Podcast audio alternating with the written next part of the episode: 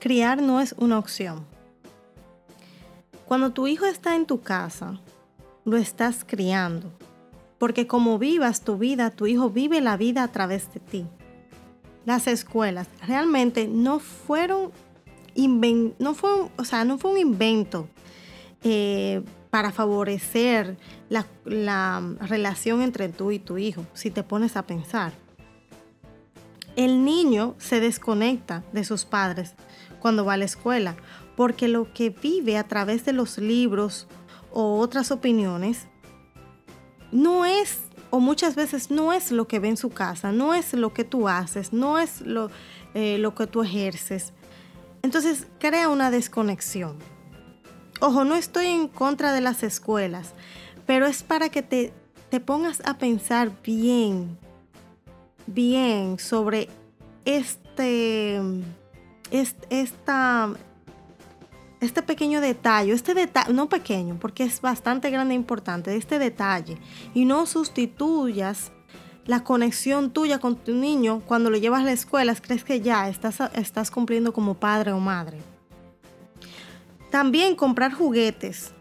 Tú lo que le estás creando fantasías, o sea, estás, los juguetes lo que hacen creando fantasías para el niño. Y muchas veces y más hoy en día, con los juguetes que le compramos a nuestros niños, son más como una fantasía adulta. Son como, por ejemplo, eh, una, vamos a, estoy dando un ejemplo, un castillo con una Barbie, un Ken, una niña, con todo, con los muebles, con todo. Es una fantasía adulta que le estamos llevando al niño. Y la fantasía del niño no es una fantasía adulta, o sea, fantasía que uno le compra a veces en los juguetes, o de ser una doctora, a veces no es la fantasía del niño. El niño lo que quiere es em, coger tierra, eh, hacer, no sé, hacer cualquier muñeco, coger un, hasta con una botella de agua, señores. Que yo le estoy diciendo que yo con mis dos niños lo he comprobado. Yo a mis dos niñas le doy, bueno, de pequeña fue una curiosidad que tuve. Yo le dije, ¿tú sabes qué?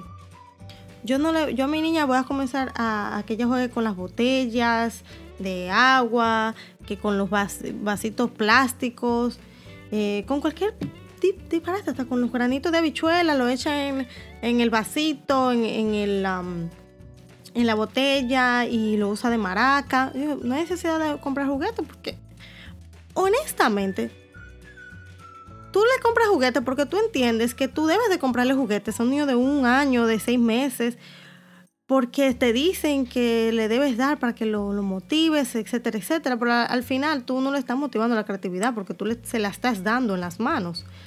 Entonces, cuando tú permites que el niño diga, ok, una botella de agua, oh, yo puedo también echarle los granitos de habichuela y puedo sonarle y, tiene un sonido y, ay, le puedo echar agua y hace otro sonido, o cojo el vaso y lo pongo de cabeza y hago una torre de vasos y cojo la botella y le pongo un muñequito arriba o una bolita arriba, una piedrita arriba y la tumbo y ya para ellos eso es, uff, eso es una diversión de horas. Y yo me di cuenta porque lo comprobé con mis niños y dije, ¿cuál es la necesidad de, comprar juguetes? Total, ellos no lo aprecian, lo tiran, lo botan, lo rompen. Un dinero malgastado. Pero uno como padre lo hace porque uno entiende que está haciendo algo correcto, pero si le da, si lo piensas, si lo analizas bien, y yo, yo en su momento, pero no estoy diciendo que yo a mis niñas no le compro juguetes, pero yo al inicio no le compraba, no le compraba, en verdad, en verdad, para ser honesta. Los juguetes que mis niñas tuvieron eh, ahora, la más grandecita que tiene cuatro años, casi cinco. Este, ahora yo le compro sus juguetes porque ella me dice, ay mami, mira esa muñeca, ay mami, ok. Pero al inicio, por ejemplo, a la pequeña, yo no le compro juguetes a la pequeña. La pequeña usa los juguetes de la otra niña y, y, los otros días mi mamá la puso a jugar, como le digo, una botella y ponerle los muñequitos arriba y ya tumbarlo y eso para ella, e, ese es el juego favorito de ella últimamente. O sea que ya ustedes, ya ustedes saben que es una diversión con poco. no debemos de poner esta, esta cosa de llenarlos a ellos de juguetes y eso, porque le estamos dando un mensaje erróneo también. De, de, tener cosas sin necesidad, que no son necesarias. Como yo le estoy enseñando últimamente a mi niña, porque ella tiene más, ya más conciencia y Dios mío que son más inteligentes porque Dios mío, yo mi primito a esa edad yo creo que, bueno, no sé. Pero anyways, eh, le estoy enseñando la conciencia de que lo que no se necesita no se debe de tener. Y es algo que estoy aplicando en mi vida uh, últimamente, que es lo que yo realmente no necesito, ¿para qué tenerlo? Es algo que, que, que entiendo que, es lo mejor. Entre menos tú tienes, la, vida es más simple, eh, todo se hace más simple, hasta la limpieza se hace más simple. Hasta el arreglar tu casa, arreglar tu closet, se hace súper más simple, porque al final cuando tienes niños, tienes menos tiempo, estás más cansada, estás más agotada y tú quieres aprovechar todo, o sea, hasta el mínimo segundo. Y con este proyecto también quiero sacar tiempo para compartir con ustedes. Y también eso toma tiempo y, oye, lo simple es mejor. Volviendo al tema, porque es un temita súper también con muchos hilos que podemos agarrar y tejer muchas cosas. Los padres los padres y madres eh, que dejan en, algún punto de su vida, ya sea la madre o el padre, o ambos si tienen la posibilidad, pero por lo general siempre es, uno en, en las situaciones en general, mm, que dejan su carrera y, su trabajo a un lado para, eh, para entregarse a sus hijos, para entregarse a la crianza o los primeros años de, la niñez de, sus pequeños. Entonces, en lugar de ellos vivir su vida, su carrera, su ilusión y detrás de sus sueños, ellos lo que hacen es que ponen y viven y, lo que hacen es todo lo contrario, perdón. Eh, lo que pasa es que me estoy distrayendo porque mis niñas están, la oigo que están cerca ya. Entonces, volviendo al tema, esto, eso pasa porque es en vivo. Aunque ustedes lo oigan después, esto es en vivo, porque esto es maternidad sin filtro. Las cosas pasan en vivo. ok, entonces, volviendo al tema, el niño tiene que vivir la vida de niño. Entonces nosotros tenemos que aprender a vivir la vida de ellos. Hay un momento donde nosotros como padres, ya sea la madre o el padre, dependiendo de la, situación económica y también de su decisión personal, porque eso es algo muy personal. Pero si tú eres de, si tú eres esa madre o ese padre, al igual que yo, que dejó su carrera a un lado, su trabajo a un lado, sus sueños de, llegar a ser VP de, de, algún, de alguna empresa o tener su propia empresa eh, y llevarla súper a lo alto. Y dejamos eso a un lado porque decidimos que es más importante eh, esos años. Ojo, no estoy juzgando a nadie, no estoy juzgando a las madres que siguen con sus sueños, siguen con su trabajo y han logrado, este, han logrado acomodar todo.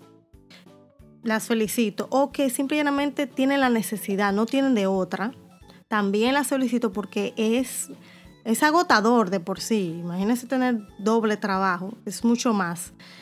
Aparte de ser hijas, hermanas, amigas, esposas, todo eso es difícil y las admiro. Pero también tengo que darle su, su, su puesto a las que o a los que han dejado a un lado eso, porque también es difícil. También son cosas que, son difíciles y que tú, y tú tienes una batalla constante, esperando el momento donde sea, eh, esperando el momento correcto para tú poder seguir tus sueños sin saber si vas a poder ejercerlo. Y muchas veces he conocido de casos donde realmente hay personas que se han hecho, óyeme, después de lo, hasta de los 40 y 50 años, y se han hecho, o sea, líderes hasta en su, en su carrera o en otra cosa. O sea que tampoco podemos juzgar. Lo que sí yo tengo que darle su mérito, así como lo doy el, mérito a las madres que tienen, que son luchonas, que salen día a día y trabajan y son esposas y son madres, son de todo. Y cuando vienen ven hasta cuidan a sus padres o sus abuelitos. O sea, se merecen. ¿Verdad? Hay que darle, hay que, hay que, hay que, hay que quitarse sombrero. Pero Estoy hablando en específico de las mujeres también, porque también merecen respeto, merecen ser valoradas, porque tomaron, o el padre que tomó la decisión de dejar a un lado sus sueños para vivir, para que los niños, para vivir con sus hijos y, que ellos tengan una niñez. Hoy hay que admirarlos también. Caramba. ¿Qué pasa? Entonces, el punto es que tenemos que, estar conscientes que si tú decides trabajar o no, lo que sea que tú hagas en la casa, porque puede ser que tú te quedes en la casa, pero tú hagas proyectos, tú hagas cosas, es que recordar que ellos están viendo lo que tú haces y que debes de explicárselo. Y que el objetivo tuyo como padre, por eso tú tienes que también evaluar lo que tú haces y hacerlo porque tú tienes televidentes, tú tienes fan número uno ahí mirándote, seguidores fieles. Y eso es lo que tú quieres, que ellos quieran ser como tú. Porque si tú no quieres que tu hijo sea como tú, entonces hay un fallo. El objetivo, de, el objetivo y para que una relación sea armoniosa entre un padre y un hijo es que es lo siguiente, que él quiera perseguir lo que tú haces, que admire lo que tú haces. Y tú tienes que fomentar eso. No es que vean tu vida y vivan otra. Porque ahí es que vienen todos los problemas, las disfunciones, eh, todo. No vas a ser perfecto, no vas a ser perfecta, no vas a tener hijos perfectos, pero sí puedes tener hijos mejores y tener una mejor relación y ser un mejor padre o madre. Porque el metamensaje de que ellos ven tu vida y ellos viven otra, porque cuando van a la escuela es como que, ok, yo leo a Einstein, que es súper un ejemplo, estoy poniendo a Einstein, porque me vino a la cabeza. Es un súper científico, él hace experimentos, él hace aquello. en, la, en la escuela yo voy, leo muchos libros, me educan, eso. Cuando voy a la casa, yo lo que hago es, o mi papá lo que está en un sillón viendo televisión y bebiendo cerveza. Y mi mamá lo que está hablando por teléfono. Entonces como que hay una, como que no hay una, no sé si ustedes me entienden, pero como que, hay una, un, un desligamiento total. Son como dos mundos paralelos. Y es como que, es como tú dices a tu hijo, yo tengo mi vida, busca la tuya. Ve a la escuela a buscar tu vida, ve, ve a hacerte la profesión que tú quieras hacer y ve a hacer lo que tú quieras. O sea, nosotros tenemos que como padres invitarlos a ellos a vivir la vida. Debemos como que en nuestra vida, en nuestro mundo, ellos se sientan invitados y que ellos puedan sentir que ellos están viviendo no dos mundos diferentes, sino que están siguiendo viviendo el mismo mundo. Por ejemplo, va a la escuela, estudia, eh, vea, está haciendo un experimento, ve a su papá que trabaja, que por ejemplo por eso yo difiero, las escuelas deberían de ser un poquito menos, eh, deberían de ser más, eh, más personalizadas. Esa es mi opinión. Porque todos los niños no son iguales. Y no todos los niños tienen familias iguales y, no tienen las mismas, las mismas, eh, los mismos, ¿cómo se dice? Um, ¿Cómo se dice skills? Hmm. ¿Cómo se dice skills? Ay, ay, ay. Cuando se le cruzan los idiomas a uno. Bueno, no tienen la misma... Em, no se desenvuelven, no tienen la misma inteligencia, el mismo desenvolvimiento, vuelvo y repito, que otros niños. Entonces, yo estoy de acuerdo que hubo una vez que, no sé si todavía están, han estado en eso, pero hace unos años atrás había una gran este, una gran ah, protesta sobre los padres diciendo que, que sus niños deberían de ser como, las escuelas deberían de tener programas más especializados diferente, dependiendo del niño o dependiendo del, de la, de la, ah, de eso mismo, del skills, de la destreza del niño. Si el niño era más diestro en las matemáticas, que se se, enfocara más en las matemáticas, por ejemplo, a, desarrollar esa parte. Si era más creativo, etcétera, etcétera. Incluso hay escuelas que son especializadas una más que otra en ciertas áreas, lo cual me parece excelente.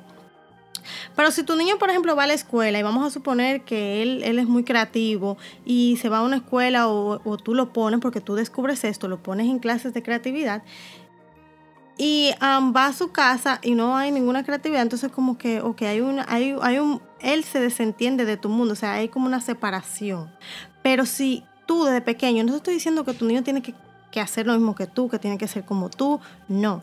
Pero si tu niño aunque, aunque, aunque tú no seas creativa, tu esposo tampoco, en, el ambiente familiar no sea, no haya de que un artista, no, tú no seas nada de eso, para nada, eh, pero que encuentre algo que pueda desarrollarse también y le guste, que tú le enseñes y que él admire, le guste eso también y quiera también, eh, en un momento dado también le gustaría también desarrollarse o desempeñarlo o tenerlo, you know, es mejor. Porque hay muchos hogares donde los, los hijos literalmente tienen un mundo y los padres tienen otro. Y no hay una integración. A eso es lo que me refiero. Cuando tu hijo dice, yo quiero ser como mi papá o como mi mamá, uff, Óyeme, ese debería de ser el objetivo de nosotros como padres cuando niños. ¿Qué tú quieres ser cuando Como cuando un niño dice, ¿cómo tú quieres? Como papi, como mami. Oye, me quiere decir que tú estás haciendo algo que tu hijo admira o simplemente tu hijo se siente tan conectado a ti que siente que tú eres lo máximo. Y eso es lo que debemos de ser para ellos. A menos que tu vida no valga la pena y tu hijo tiene que buscar algo mejor, entonces eso sería un pensamiento muy depresivo. Si tú dices, yo no quiero que mi hija o mi hijo diga que quiere ser como yo, o quiere ser como su papá o su mamá, ese pensamiento es más depresivo que otra cosa. O sea que no estás dando un buen mensaje o tú, no sé, hay algo ahí que no está funcionando bien. Y ahí es que cuando, si tú, si tú eres del, si tú eres el padre o la madre, o viceversa, que piensa de, su pareja, que no quiere que su hijo quiera ser como, como su mamá, como su papá, entonces te exhorto a que tienes que revisarte, tienes que hacer un cambio ya, ya, ya, ya, porque no, tú no puedes buscar a otro que haga tu, no, es tiempo ya, ya despierta.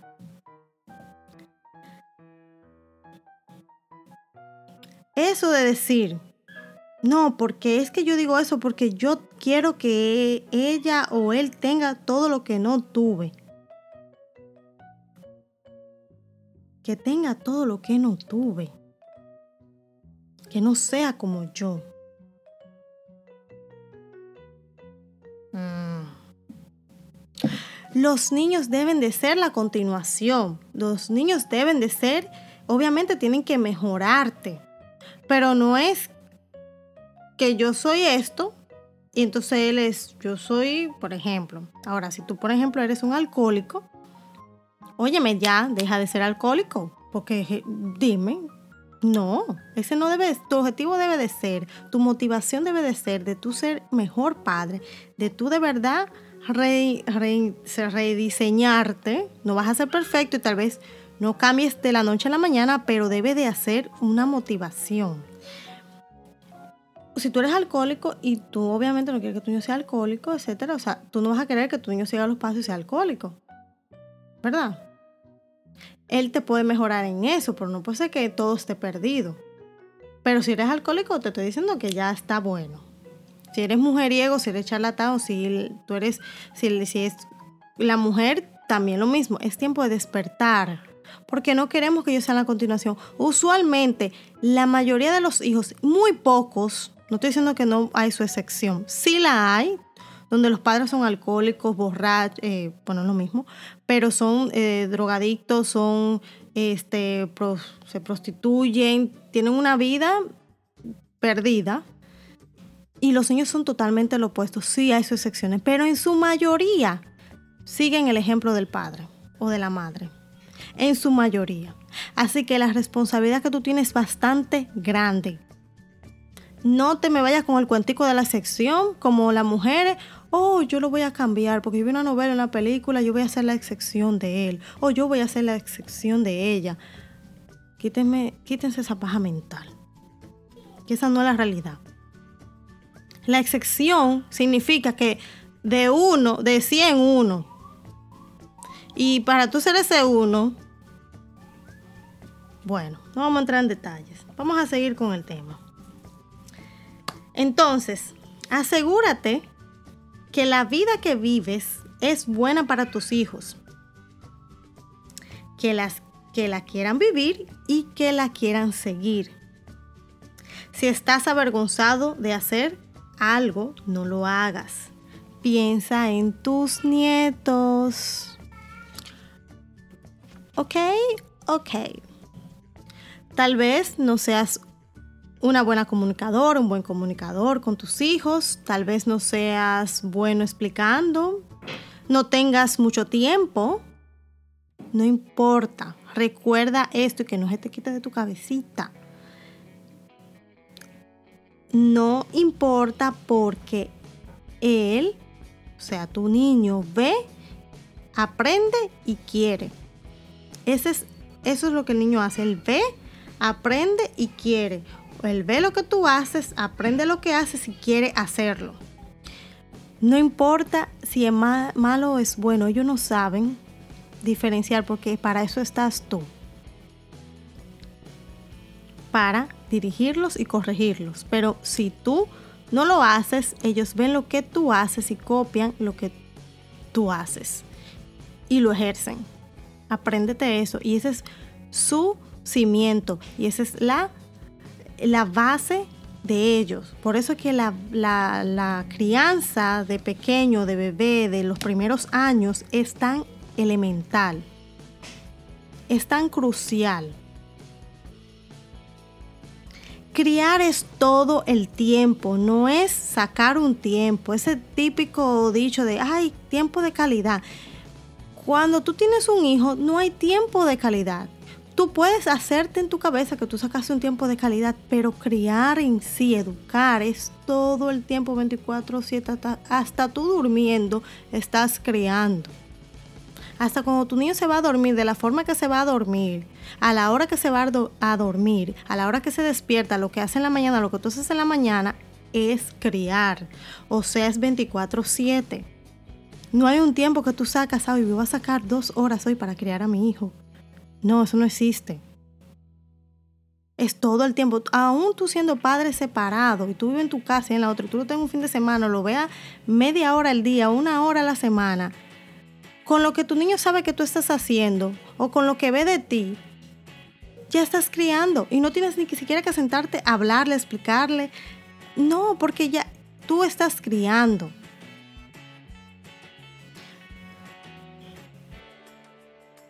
Y no debe de ser así. No debes de tener, de tener en tu cabeza que es un tiempo que tú tienes que sacar para criar a tus hijos o para estar con tus hijos.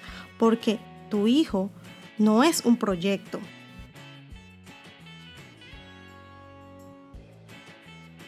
Porque, por ejemplo, señores, si tú tienes 5, 6, 7 muchachos, ¿a dónde, de dónde, cómo, cómo, rayos? Porque yo tengo dos y, y yo no me encuentro a veces ni tiempo para mí misma. ¿Cómo rayos con 7, 4, 3 muchachos, o 5, o 10, como hay personas que tienen muchísimo, un Conani, sacan tiempo de calidad? Pues entonces los niños van a salir.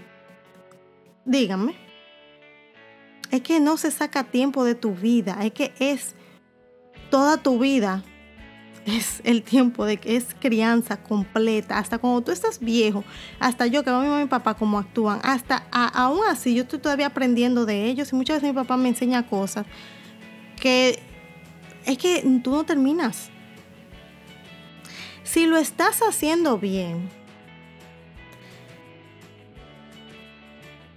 escucha, si lo estás haciendo bien, es parte de tu vida es inconscientemente. Tú vas, tú estás criando hasta de manera inconsciente. Recuerda, la escuela no refuerza de lo que es tu vida, de lo que se trata esa relación entre tu hijo y tu hija, perdón, entre tú y tu hija o tu hijo. La escuela no refuerza eso. La escuela lo que hace es confundir a tu hijo. Es hacerlo sentir que vive dos vidas separadas. Y eso no es saludable. Te lo estoy diciendo y recargando, no porque estoy en contra de la escuela, del colegio. No, ni de, ni de las cosas extracurriculares. No. Es para que tomes conciencia de que tú tienes que hacer tu papel. No puedes dejar tu papel abandonado. No puedes pretender que un niño que va a la escuela se educa allá, le dan educación, que allá van a hacerlo, hacerlo tú o le, van, le van a, a fomentar esa relación contigo, lo van a educar a amarte, a quererte, a admirarte. No. O a respetarte. No. La escuela no refuerza eso. La escuela no se trata de tu vida, se trata de, de, un, de algo, de un sistema que tiene influencia de otras cosas que cuando viene a ver ni siquiera tú no vas de acuerdo con eso, si tú de verdad te sientas a coger clase. El mensaje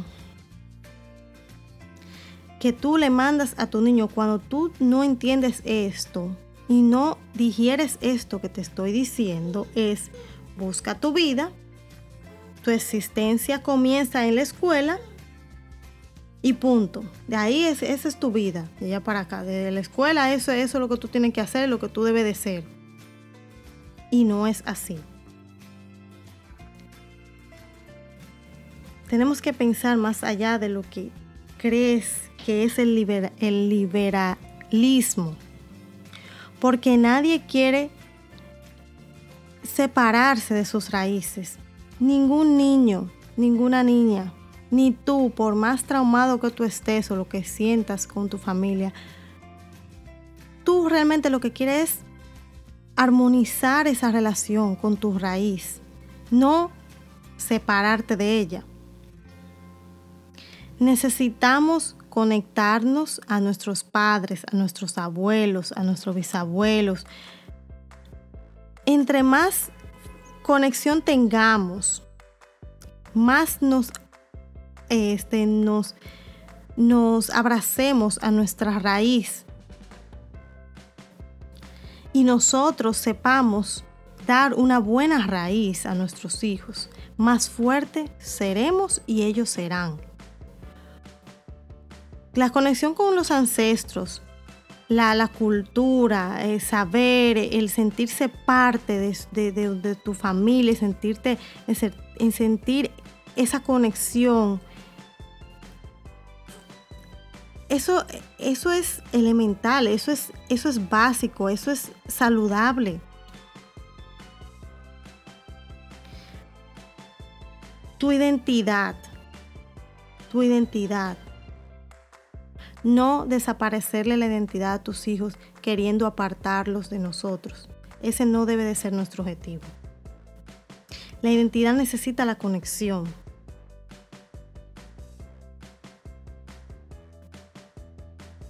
Por ejemplo, cuando si tú eres una persona creyente, si tú tienes, que estamos hablando de la religión, de la política, de la salud, de todo eso, cuando tú quieres introducir tu hijo a tu doctrina, a lo que tú crees, a, la Biblia, por ejemplo, uno siempre se pregunta cómo o cuándo introduzco a mi hijo. Es que no hay un cómo ni un cuándo, porque si tú vives y tú lo haces parte de tu vida, tu hijo se va a envolver. Desde que comienza a hablar y te ve orar, él va a querer o ella va a querer orar y aprender y va a saber. Entonces, traer a un niño es un trabajo. Es un trabajo 24/7. 24/7. Y un trabajo significa, cuando tú trabajas, tú vas edificando, tú vas haciendo, tú estás creando. Y este trabajo de ser padres es 24/7. Entonces, todo lo que tú haces, la relación que tú tengas con tus padres. Asimismo ellos se comportarán contigo porque ellos ven, aprenden y quieren. Como te comportes con las autoridades, como te comportes con un cliente. Entonces, ellos ven, aprenden y quieren. Recuerden eso. Ven, aprenden y quieren. Ven lo que tú haces, aprenden a hacerlo y quieren hacerlo. Cuando ya tu niño entra a la adolescencia de los 12 o 13 años, entonces ahí es donde tú le toca hacer lo que le enseñaste. En la adolescencia es donde ellos ahí explotan todo eso que en años y años le estuviste enseñando inconsciente y conscientemente. Ese es el tiempo donde ahí ellos hacen y ponen en práctica lo que aprendieron. Hay muchas cosas, sí, alrededor, muchas influencias. Ellos tienen una guerra interna fuerte y externa. Pero cuando tú fomentas bien su base, todo eso los ayuda a ellos. Los ayuda para, para, para sobrepasar esa etapa de la adolescencia. Entonces, tenemos que tener eso en cuenta, señores. Tenemos que hacer cosas relevantes, actividades que de verdad valgan la pena a su vida, para que no se sientan rechazados. Las actividades irrelevantes es porque no la vivió. Recuerden eso. A los niños se le va a quedar en su cabeza grabada las actividades relevantes.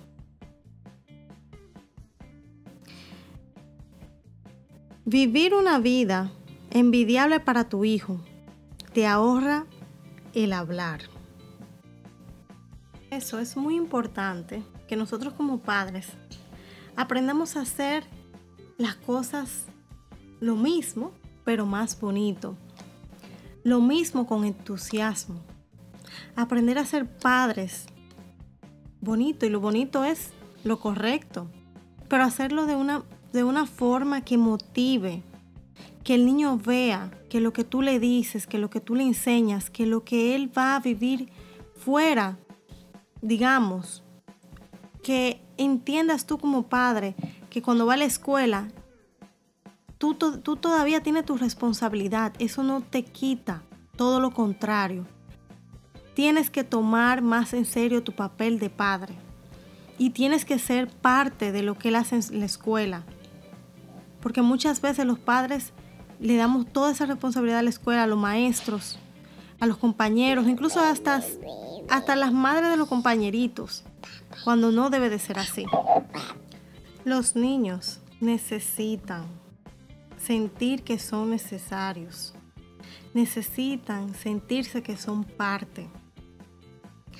Cuando nosotros hacemos o mandamos el mensaje de que tú haz tu vida, yo tengo la mía, no estamos dando el mensaje de que son importantes, de que son necesitados, de que son necesarios, porque recuerden que la verdad de nuestra existencia, el objetivo de nuestra vida, el propósito de nuestra vida es servir. Por eso el ser humano necesita sentirse necesitado, que sirve. De lo contrario, cae en una gran depresión. Los niños, vuelvo y repito, necesitan sentir que son necesarios. Más amor, amor solo no le da la importancia. Dar cariño, dar amor, darle lo que ellos quieren, comprarle las cosas, mandarlo a la escuela. Cuando entendemos que mandarlo a la escuela estamos dando educación y por ende van a ser personas mejores, educadas. Y olvidamos que la gran enseñanza está en el hogar, está en nosotros, está en las manos literal de nosotros y olvidamos eso, estamos mal y vamos a seguir mal. Porque hasta en la misma Biblia, seas creyente o no, si crees, hasta la misma creación necesita, si no quieres ponerle eh, el emblema religioso, porque Dios, si busca la definición de Dios, Dios significa creador y creador significa el que inicia la existencia. Eso no es nada de religiosidad, es una definición. Entonces, si yo digo Dios, me refiero a la creación. Entonces, la creación necesita de nosotros. Aunque la creación te ame o no, el amarte es el super plus. Pero lo importante es que te necesita. Y cuando nuestros niños se sienten necesitados, se sienten necesarios, se sienten que para nosotros son importantes porque lo necesitamos. Entonces estamos, estamos, este, estamos llenando, estamos cumpliendo con su con su necesidad. Estamos obrando como padres. Entonces, en conclusión, yo como padre, como madre, mi responsabilidad es entender que criar es 24/7, que criar es hacer que mi vida sea envidiable para mi hijo y que mi hijo quiera. Mi primero que todo vea, aprenda y quiera lo que yo hago, lo que yo soy. Porque el punto de tú tener tu hijo no es que te lo críe el sistema. Porque ellos van a ver, a aprender y a, y a querer lo que dice el sistema. Y ni tú mismo, en muchas ocasiones, o cuando viene a ver el, todo el tiempo, no estás de acuerdo con el sistema. Entonces, tomemos la responsabilidad, porque el futuro está en nuestras manos y son nuestros pequeños. Y juntos podemos cambiar el mundo. No lo olviden. Gracias nuevamente por escucharme.